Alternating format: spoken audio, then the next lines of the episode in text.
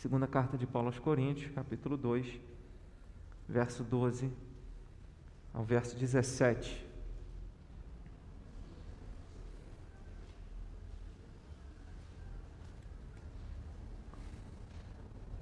Diz assim a palavra de Deus.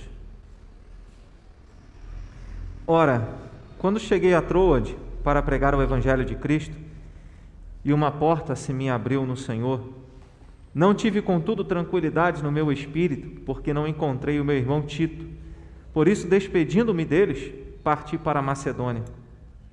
Graças, porém, a Deus, que em Cristo sempre nos conduz em triunfo e por meio de nós manifesta em todo lugar a fragrância do seu conhecimento. Porque nós somos para com Deus o bom perfume de Cristo, tanto nos que são salvos como nos que se perdem. Para com este cheiro de morte para a morte, para com aroma de vida para a vida. Quem, porém, é suficiente para essas coisas? Porque nós não estamos, como tantos outros, mercadejando a palavra de Deus. Antes, em Cristo é que falamos na presença de Deus com sinceridade e da parte do próprio Deus. Que Deus nos abençoe na meditação da Sua palavra. Todos nós enfrentamos crises, passamos dificuldades na nossa vida. É coisa certa. Jesus falou: no mundo nós vamos ter aflições.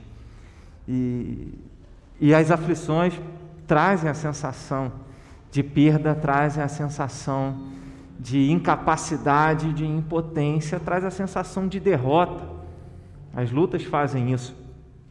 Depois que elas passam, a gente diz, glórias a Deus, né? porque o Senhor me sustentou. Mas enquanto você vive ali o meio da dificuldade, o meio da luta, é, nós podemos é, ter essa sensação e isso traz muitas coisas, crises, preocupações, ansiedade. A gente vive um tempo de crise na saúde, na economia, Agora, é, é, na, na própria vida espiritual, a pandemia foi uma provação nesse sentido, porque fez com que a gente ficasse em casa, cultuando a Deus, em casa. Claro, nós sabemos que onde dois ou mais estão reunidos, ali o Senhor está. Né? Onde quer que a gente esteja, se a gente se coloca diante de Deus, ali Ele está, ali Ele ouve o nosso louvor, a nossa adoração. Mas isso fez com que a gente é, deixasse de entender a relevância a importância é, do culto, ou nos acomodássemos dizendo assim: não, eu sou crente, isso está aqui, a certeza da minha salvação, mas na vida, no, no dia a dia. E, e, em virtude dessa tentação, dessa aprovação, muitas pessoas que já não estavam tão firmadas ou engajadas na vida da igreja, no relacionamento com a palavra de Deus, o, esfriamento foi aumentando. Né? E então a gente vê crise não apenas em relação à saúde, pandemia ou à economia, né, inflação em tudo quanto é produto, uh, a gente vê uma crise espiritual. A gente encontra esse tipo de dificuldade. E quando a gente olha isso tudo, a gente fala assim: meu Deus, estou com medo. Talvez você tenha passado todo esse momento de pandemia e falado assim: graças a Deus o Senhor me guardou, está né, tá tudo bem, mas a gente fica pensando, se chegar a minha vez de enfrentar uma situação dessa. Então nós passamos por muitas situações que faz a gente se sentir prostrado. E quando a gente olha para a palavra de Deus, Paulo escrevendo para uma igreja com muitas complicações, com muitos problemas. Quando a gente lê a primeira carta de Paulo aos Coríntios, é, a igreja que tinha divisão, a igreja que tinha adultério, a igreja que tinha os irmãos que se achavam melhor do que outros, porque uns que tinham dom de língua achavam que eram mais espirituais do que aqueles que não tinham dom de línguas. E, enfim, várias situações acontecem ali na igreja de Corinto e Paulo tem que escrever uma carta para dizer assim: olha, é, vocês precisam acertar a vida de vocês. E nessa segunda carta não é diferente, porque havia aqueles que não acreditavam no ministério apostólico de Paulo, não acreditavam no apostolado dele, criticavam ele, menosprezavam ele com os outros irmãos da igreja. Quando Tito, capítulo 7, mais ou menos 5 ou 7, é, capítulo 7, a partir do verso 5. Quando Tito traz a informação, chegando de Corinto, traz a informação para Paulo de como a igreja estava é, de como havia irmãos ali que, que aprovavam o ministério dele, apoiavam o ministério dele, ele se sente até confortado por isso, fortalecido por isso. O verso 12, né, no texto que eu li, capítulo 2, quando cheguei a Trode para pregar o evangelho, uma porta se me abriu no Senhor, não tive contudo tranquilidade no meu espírito, porque não encontrei meu irmão Tito. Então Tito não estava, ele não encontra, ele se sente sozinho. E aí ele parte para outra região, para Macedônia, Uh, não nesse momento especificamente, mas Paulo, uma vez querendo ir para determinado lugar, ele tem um sonho, uma visão, e ele vê um jovem falando: passa a Macedônia e nos ajuda, e é ali que ele vai para a região da Macedônia e começa a pregar o Evangelho. Isso em Atos, capítulo de número 16, surge a igreja de Filipos. Uh, e o que a gente vê nessa, nessa carta, Paulo defendendo o ministério diante da, diante da oposição. Então, sempre a gente é, é, é, enfrenta dificuldades, sempre teremos lutas, sejam as lutas externas, sejam as lutas internas, trazendo o aspecto do contexto da carta, o, o, o problema que Paulo enfrentava nessa igreja com a autoridade dele em relação àqueles que não aceitavam a autoridade dele. E a gente lê no, em 2 Coríntios, né, nessa, nessa mesma carta, no capítulo 12, verso 20, ele fala: Temo, pois, que indo ter convosco não vos encontre da forma como em que vos quero, em que também vós me acheis diferente do que esperáveis, e que haja entre vós contenda, invejas, iras, porfias, uh, detrações, intrigas, orgulho e tumultos. Receio que indo outra vez, o meu Deus me humilhe no meio de vós e eu venha a chorar por muitos que outrora pecaram e não se arrependeram da impureza, prostituição e lascívia que cometeram. O que Paulo está dizendo? Ele está dizendo, olha, é, é eu receio que quando eu voltar e encontrar vocês de novo, eu encontre vocês vivendo uma vida de pecado longe dos caminhos do Senhor. Não tem derrota maior para nós como cristãos do que sermos entregues a uma vida de pecado. Essa é a grande derrota da vida do cristão, derrota da igreja. Mas por uma igreja que Paulo olha e enxerga é, é, muitos problemas, muitos pecados, ele diz: Louvado seja o Senhor que sempre nos conduz em triunfo e por meio de Cristo manifesta em todo lugar a fragrância do seu conhecimento. Uma igreja cheia de problemas e Paulo está dizendo assim: olha, ela, ela está sendo conduzida por Deus em triunfo. Então, quando a gente fala do triunfo da igreja, da glória da igreja, da vitória da igreja, uma igreja que é militante que, é, que batalha, que persevera, mas que vence. E é importante nós lembrarmos disso que, como discípulos de Cristo, ainda que passemos adversidades, existe um triunfo. Não triunfo da casa, não triunfo do carro, não triunfo do salário que triplicou, é, não triunfo da saúde. Triunfo de sermos alvos de uma obra, de uma obra eterna, de uma obra que transforma o exterior e transforma o interior começa no interior. E na volta de Jesus transforma o exterior completamente na ressurreição. Então a gente aprende nesse texto sobre o triunfo, ou seja, a igreja que nós buscamos, a igreja que nós nos envolvemos, a igreja que nós nos engajamos, a igreja que nós partilhamos como corpo de Cristo, como discípulos do Senhor Jesus, é uma igreja que triunfa, mesmo você olhando à sua volta e vendo irmãos pecadores, mesmo você olhando à sua volta e vendo deficiências, necessidades, dificuldades, não é uma igreja derrotada, você não está jogando um, num time que perde no final. Ele já mostrou o resultado final. A igreja triunfa e louvado seja o nome do Senhor por isso. É um dos grandes motivos para que nós nos engajemos, vemos a nos envolver com a igreja. A certeza do triunfo da igreja, da vitória da igreja.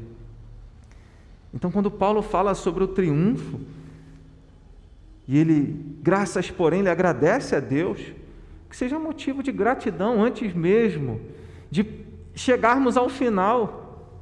Obrigado, Senhor, por fazer parte do teu povo. Obrigado, Senhor, por fazer parte do teu povo que tem já a vitória, que, que triunfa. Triunfa sobre o mal, triunfa sobre o pecado, triunfa sobre a indiferença, triunfa sobre o maligno. Triunfa sobre os reinos e poderosos deste mundo, porque senão Paulo escrevendo aos Efésios capítulo 6, Ele não iria falar sobre a armadura de Deus para que a gente pudesse resistir às forças, às ciladas do maligno, e ele fala da nossa luta contra as forças espirituais do mal, contra os poderosos, contra os dominadores deste mundo tenebroso. Por quê? Porque a igreja vence, a igreja luta, nós enfrentamos dificuldades, mas nós triunfamos. Aleluia. E é assim que nós devemos olhar a igreja. Uma igreja, mesmo com todas as dificuldades e problemas, é uma igreja que triunfa. A palavra de Deus não fala de um cristão sozinho, fala de um povo que é conduzido pelo Senhor. Paulo, ele não diz, graças porém a Deus que me conduz em triunfo. Ele não usa o singular, ele usa o plural. E é por meio de nós que Deus manifesta a fragrância do seu conhecimento, do seu perfume. Então, o triunfo da igreja é ser conduzida por Cristo. Sabe, a igreja não é conduzida pelo pastor da igreja, pelo conselho da igreja. A igreja é conduzida por Cristo. A igreja não é conduzida por você, pelas suas ideias, pelos seus ideais, pela sua vontade. A igreja é conduzida pelo Senhor. E, e, e por meio do Senhor, por Deus, por meio de Cristo, Ele fala, sempre nos conduz, aqui, advérbio de tempo, sempre então não existe, não existe um momento na vida da igreja que foge ao controle de Cristo e ela passa a ser conduzida pelo homem. É possível que em alguns momentos a nossa visão pessoal não se enquadre ou não se harmonize com a visão da liderança, com a visão do pastor da igreja, com a visão dos presbíteros do conselho da igreja, no caso da igreja presbiteriana é conselho. Ah, ah, é possível que a nossa visão não se harmonize com a visão da liderança. Mas é, é, preciso entender que a igreja ela não caminha segundo a, liderança humana, ela caminha segundo a liderança de Deus em Cristo Jesus. Deus institui e estabelece Cristo como o cabeça da igreja. E em Mateus capítulo 28, verso 18, Jesus fala: Toda autoridade me foi dada no céu e na terra. A igreja é conduzida por meio de Cristo. A igreja é conduzida segundo a vontade de Deus. Um Deus que está presente. Não é um Deus que está distante, sem saber o que a gente está passando. Mas Ele é um Deus presente e sabe o que a gente enfrenta. Então, é, Jesus fala sobre isso, eu citei Mateus 28, 18, o verso 20 de Mateus 28, ele diz: Estou com vocês todos os dias, até a consumação, até o fim, eu estarei com vocês. Jesus ele é chamado de o Emanuel. A gente está aí no período, começando o primeiro domingo de dezembro, lembrando do Natal. Né? Lá em casa o Natal já começou acho que em outubro.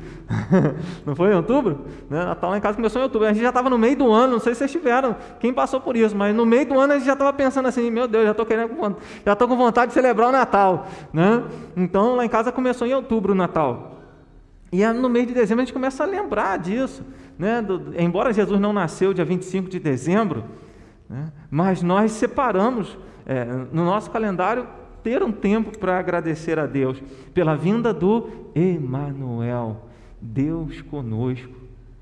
Ele veio, ele enviou profetas, ele enviou servos, servas, é, mas ele mesmo veio para dizer assim: sou eu que conduzo, sou eu que faço, sou eu que dirijo. Isso para mim traz paz, porque saber que a minha vida está sendo conduzida por Cristo. E não é num momento, não é num momento só quando tudo vai bem, só quando as coisas acontecem da forma como eu quero. É... Até quando tudo foge ao meu controle. Ele sempre, guarda essa palavra, verso 14. Graças, porém, a Deus que em Cristo, em Cristo, tudo na nossa vida é por meio de Cristo, sempre nos conduz em triunfo. Então, não existe um momento que a história da igreja, a história da minha vida e da sua vida saiam do controle da condução do nosso Senhor.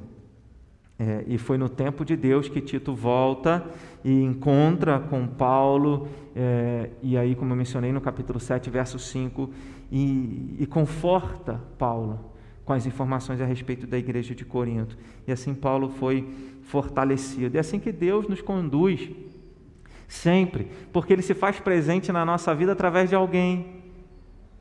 É, é, é interessante que às vezes na vida da igreja a gente pensa, ah, ah o pastor ou o presbítero, a gente dá falta do pastor ou do presbítero. Mas Deus enviou um irmão lá. Um irmão, e eu já tive testemunho de alguns irmãos da igreja, né? receberam a visita de um irmão, e o irmão orou, e como foi bom, como foi um renovo de Deus. Deus usa, Deus não usa só, Deus não usa só o pastor ou só o presbítero. Deus usa cada um de nós para pastorearmos uns aos outros, para cuidarmos uns dos outros. Eu já mencionei aqui nesse período, desde novembro, quantas expressões uns aos outros que a gente encontra na palavra de Deus. Então ele nos conduz assim.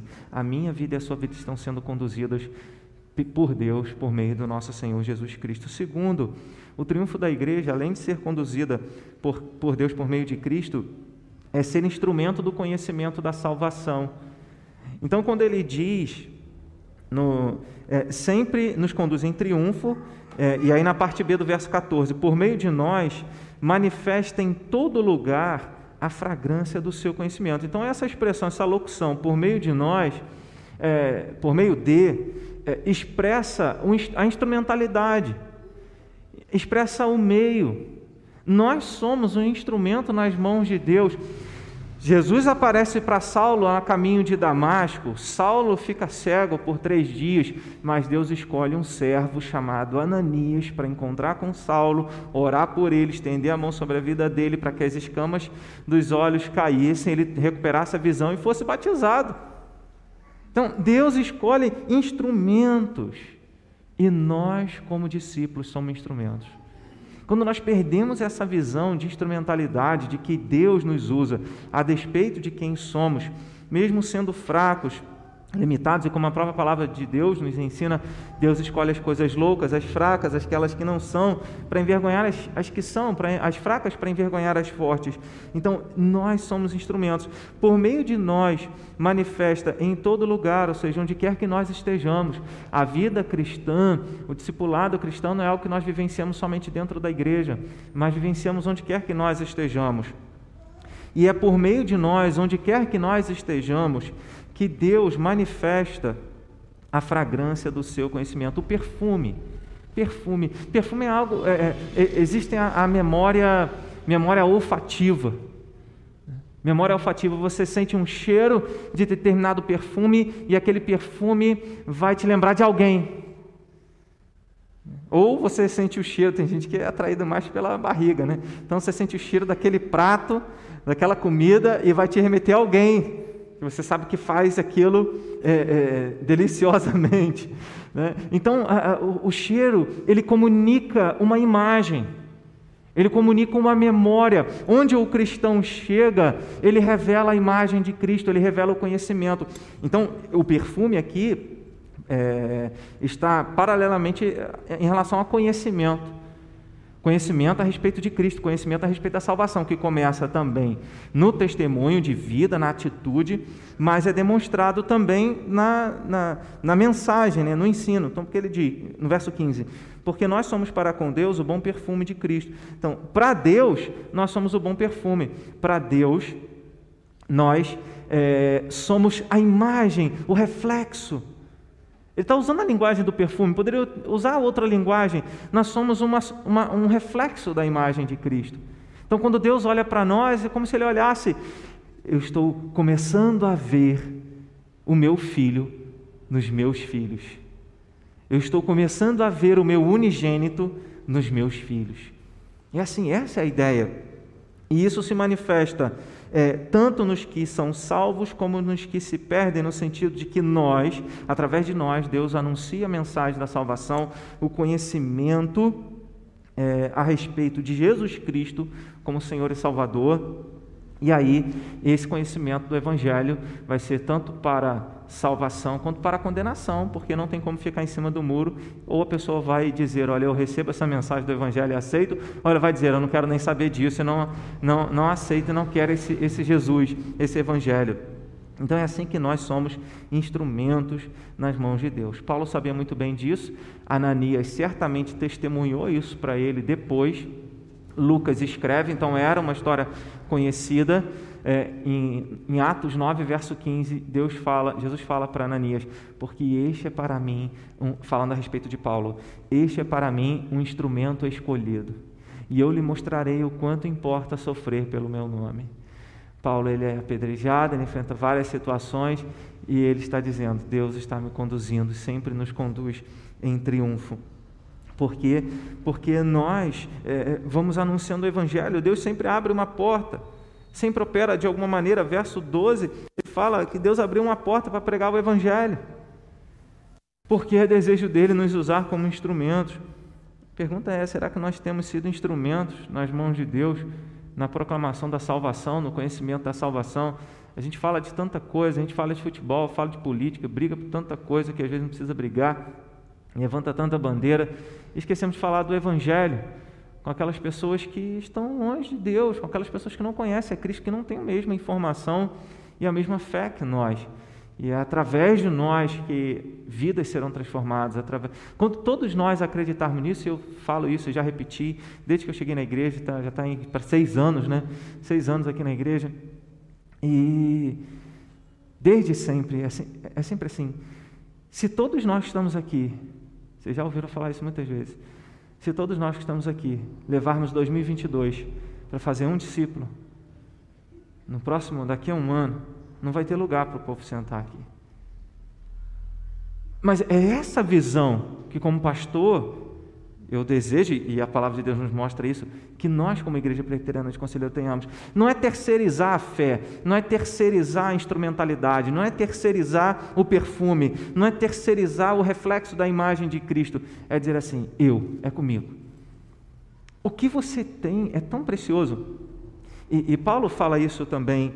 Uh, ele fala do, do, do, do vaso é, com, que, com, que, é, com que é preenchido pelo Evangelho. Se você ler o capítulo de número 4, é, os primeiros versículos, ele, ele fala sobre isso. Ele fala sobre nós como vasos. Depois do verso, capítulo 4 dessa mesma carta, do verso 1 ao 6, ele fala sobre a obra de Cristo, sobre o Evangelho, sobre a salvação. Especificamente, verso 6, ele diz: Porque Deus que disse das trevas resplandecerá a luz, ele mesmo resplandeceu em nosso coração para a iluminação do conhecimento da glória de Deus na face de Cristo. Então, conhecimento, a palavra conhecimento aparece nesse versículo, aparece também no versículo de número 14. Conhecimento a respeito da glória de Deus é, na face de Cristo, ou seja, a obra de Cristo. Ele resplandeceu em nosso coração. Mas observa o verso 7. Temos, porém, este tesouro. Este tesouro está fazendo uma referência a esse a, a, a obra de Cristo, ao conhecimento do Senhor Jesus. Este tesouro em vaso de barro, para que a excelência do poder seja de Deus e não de nós. Ou seja, o evangelho na nossa vida é o poder de Deus para a transformação nossa e das outras pessoas. E nós devemos lembrar disso. Então aí a gente aprende nesse aspecto. No verso de número 16, que o triunfo da igreja, além de ser um instrumento é, da salvação, do conhecimento da salvação, ou seja, através de nós, é, a eternidade encontra eco na vida das pessoas. O nosso trabalho, a nossa instrumentalidade é, tem reflexo na eternidade, o que nós fazemos aqui. E aí, no verso 16, ele faz a pergunta: Quem, porém, é suficiente para essas coisas? Quem, porém, é suficiente para isso? Ou seja, não é na nossa capacidade. O triunfo da igreja não depende da nossa capacidade. Se você olha para um ministério, se você olha para uma atividade, e pensa na sua capacidade, nas suas habilidades para realizá-la, é, é, é, limitar o agir de Deus, é limitar o poder de Deus. Mas, ainda que nós devamos nos preparar para melhor servir ao Senhor, cada vez mais e melhor, e a palavra de Deus, na primeira carta de Paulo aos Coríntios, ele fala sobre dons e fala: busquem os melhores dons, busquem aperfeiçoar os seus dons. E aí, nós lembramos que depois de termos feito tudo, ainda devemos nos considerar servos inúteis. Então, não é na nossa capacidade, é na força que Deus nos dá, na condição que Deus nos dá para fazer a obra dele. Então, se nós fazemos alguma coisa, se nós realizamos alguma coisa, é porque nós confiamos em Deus. É porque nós colocamos a nossa vida nas mãos de Deus e sabemos que, a despeito de quem somos, Ele vai fazer. Então, antes de olhar para, as suas, para a sua própria vida, para as suas habilidades, para a sua condição, olhe para o Senhor Jesus e confie que Ele pode é, usar alguém como você. Confie que Ele pode fazer de você um instrumento nas mãos dele. Não é na minha capacidade. Se fosse olhar, se alguém olhasse para mim e, e, lá com uns 18 anos, né, quando comecei a me envolver com a igreja, 18, 19 anos, assim, crescido ali no Morro de Olaria, né? nunca foi da igreja. E, e, como é que um menino desse vai ser pastor? Não é a primeira vez que eu subi num púlpito a pregar, as pernas tremiam, né? a barriga tremia. Como é que eu vou fazer isso? E olha que a pregação é apenas uma, uma parte só do ministério pastoral. Eu, eu acredito que eu nem tinha dimensão. Talvez como os discípulos, na maioria das vezes, né? quando a gente crê em Cristo, a gente tem dimensão de toda a nossa missão, de toda a nossa responsabilidade. A gente vai aprendendo ao longo do tempo e também com palavras, com perguntas retóricas como essa que Paulo faz. Quem, porém, é suficiente para essas coisas? Quem dá conta do recado? Ninguém. Não é pela nossa capacidade, mas é pela ação de Deus nas nossas vidas. Jesus falou em João 15, 5: Sem mim nada podeis fazer. Em último lugar, o triunfo da igreja, e glórias a Deus que não depende de nós, é fazer tudo para a glória de Cristo. No verso de número 17, Paulo diz: Porque nós não estamos, como tantos outros, mercadejando a palavra de Deus. Ainda no tempo de Paulo, às vezes a gente vê é, a, igrejas né, ditas evangélicas é, e transformando a religião, a fé cristã, num comércio, a fé evangélica num comércio, e você tem que dar o dinheiro, você tem que comprar isso, você tem que comprar aquilo para que você seja abençoado. Não era diferente na, na, na época de Paulo. Existiam aqueles que iam para as comunidades onde o povo de Deus, né, para os lugares onde o povo de Deus se reunia, para as comunidades onde havia é, cristãos, e, e eles, é, o único objetivo era falar de Deus para ter algum dinheiro, para ter algum recurso. E Paulo fala: Nós não estamos como tantos outros, não era pouco o número, né, como tantos outros, mercadejando a palavra de Deus. Antes, em Cristo, é que falamos na presença de Deus com sinceridade da parte do próprio Deus. Então, ele reconhece que ele estava falando não com base nele, não conforme a autoridade que ele reivindicou para si, mas pelo contrário, ele falava na presença de Deus, com sinceridade da parte do próprio Deus. Ele está dizendo: Eu estou aqui como autoridade enviada por Cristo. Eu sou enviado pelo Senhor. Então eu vou na autoridade do próprio Deus. E o que eu falo, eu não falo com interesse próprio. Se eu não falo, se eu prego e ensino e vivo o Evangelho e, sirvo a vocês sem qualquer interesse, é, sem qualquer interesse que, que não deveria haver, eu estou buscando não o meu benefício, eu estou buscando o benefício de vocês e a glória de Deus, a glória de Cristo. E é algo que ele fala quando escreve aos Filipenses, no capítulo 1, verso 20, ele diz: Como sempre também agora será Cristo engrandecido no meu corpo, quer pela vida, quer pela morte. Ou seja, a vida dele ou a morte dele seria instrumento para glorificar o nome do Senhor. Ele seria fiel a Cristo, a Deus ao Espírito, na missão dele, é, que Deus havia designado para ele, até o fim. Então, nós somos chamados para ser uma igreja fiel que glorifica o nome do Senhor, discípulos fiéis que glorificam o nome do Senhor, cujo único objetivo e interesse nosso não, é, não são as bênçãos particulares, mas é a glória de Cristo. Quando a gente muda, é, é uma mudança de paradigma, é, é, é uma mudança de um, de um dogma que às vezes esteja dentro da gente. Para que, que serve a igreja? Ah, vamos lá na minha igreja que a sua vida vai mudar. Vamos lá na, tua igreja que, na minha igreja que tudo vai ser transformado. É, sim e não. A, a igreja não é um lugar onde eu vou para que eu tenha um benefício particular. A igreja é um lugar onde eu me envolvo, em que ali eu conheço os planos de Deus para a minha vida. E entendo que a minha vida agora não é mais para mim mesmo, mas para a glória de Deus.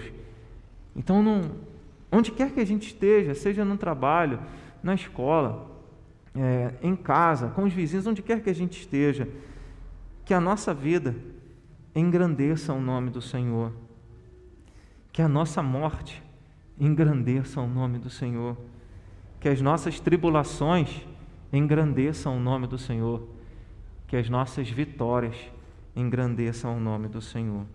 Então, Paulo está demonstrando isso E com essa consciência de que o objetivo dele era buscar a glória de Deus, ele diz: Eu represento a Deus, eu vou em nome de Deus. É algo que ele fala no capítulo 5 dessa mesma carta, verso 20. Ele diz: De sorte que somos embaixadores em nome de Cristo, como se Deus exortasse por nosso intermédio. Em nome de Cristo, pois rogamos que vos reconcilieis com Deus. Então, a igreja deveria ter uma expressão de vida que levasse outras pessoas a glorificar o nome do Senhor, porque ela é embaixadora ou embaixatriz. A igreja, ela é, vai em nome do Senhor.